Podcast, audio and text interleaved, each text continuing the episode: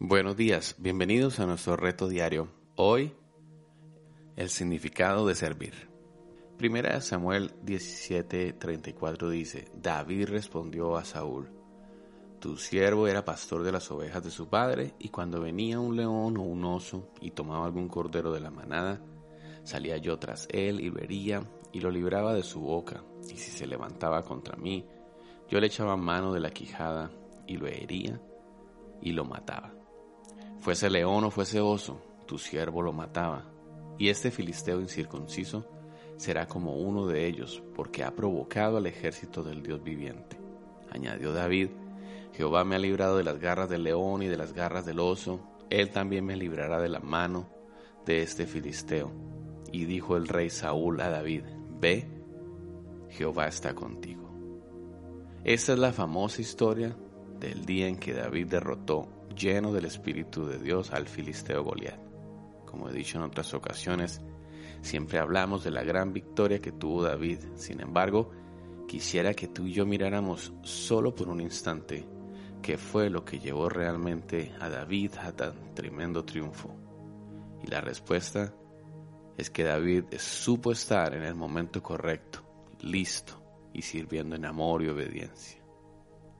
Los grandes líderes y los grandes propósitos se realizaron en medio de una gran necesidad. David estuvo en medio de esa necesidad y fue hallado fiel, sirviendo en amor. Eso es muy importante. A pesar de haber sido menospreciado por su corta edad, y aunque su padre no lo tuvo en cuenta cuando el profeta Samuel fue a ungir a uno de sus hijos como rey de Israel, nada le impidió a David ser siempre un siervo emocionalmente sano. Y digo emocionalmente sano porque no fue hallado una gota de soberbia ni orgullo en su servicio. Lo hizo siempre por amor. Nunca se quejó, siempre agradeció. Sus intenciones siempre fueron el bien común y no entró en discusiones necias para lograr ser tenido en cuenta. En 1 Samuel 16, 11 dice, después de haber buscado por todas partes algún hijo de, de Isaí para ungirlo como rey, Samuel le preguntó, ¿son estos todos los hijos que tienes? Y él respondió, el papá de David, me queda aún todavía un joven, pero está en el campo trabajando, sirviéndome, cuidando las ovejas y las cabras. Te diré un secreto.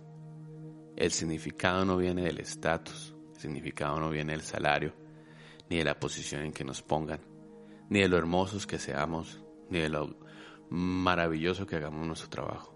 El significado no viene del éxito, el significado viene del servicio.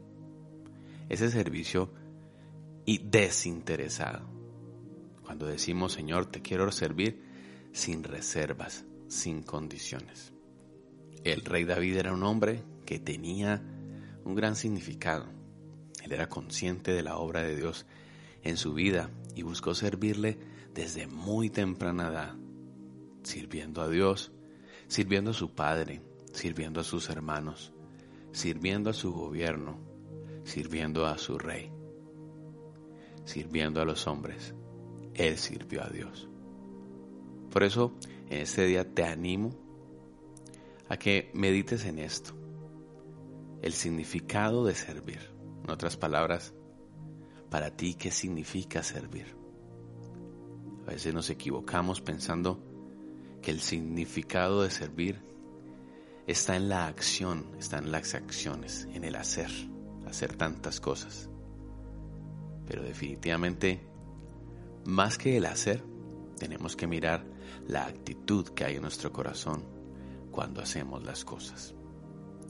Pidámosle a Dios que tengamos ese corazón de David, que a pesar de haber sido menospreciado, a pesar de haber sido atacado después de todo lo que sufrió, él pudo servir con amor.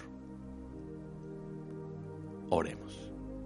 Amado Padre Celestial, te damos gracias, Señor, por tu palabra. Gracias, Señor, en este día. Ayúdanos, Señor, a, a conocer y a entender el significado verdadero de lo que es servir, lo que es servirte que podamos tener la misma actitud que hubo en David, un siervo que siempre sirvió por amor a pesar de todo lo que vivió y sufrió. Gracias Señor te damos en este día, en el nombre de Jesús, amén. Que Dios te bendiga y medita en esto, el significado de servir.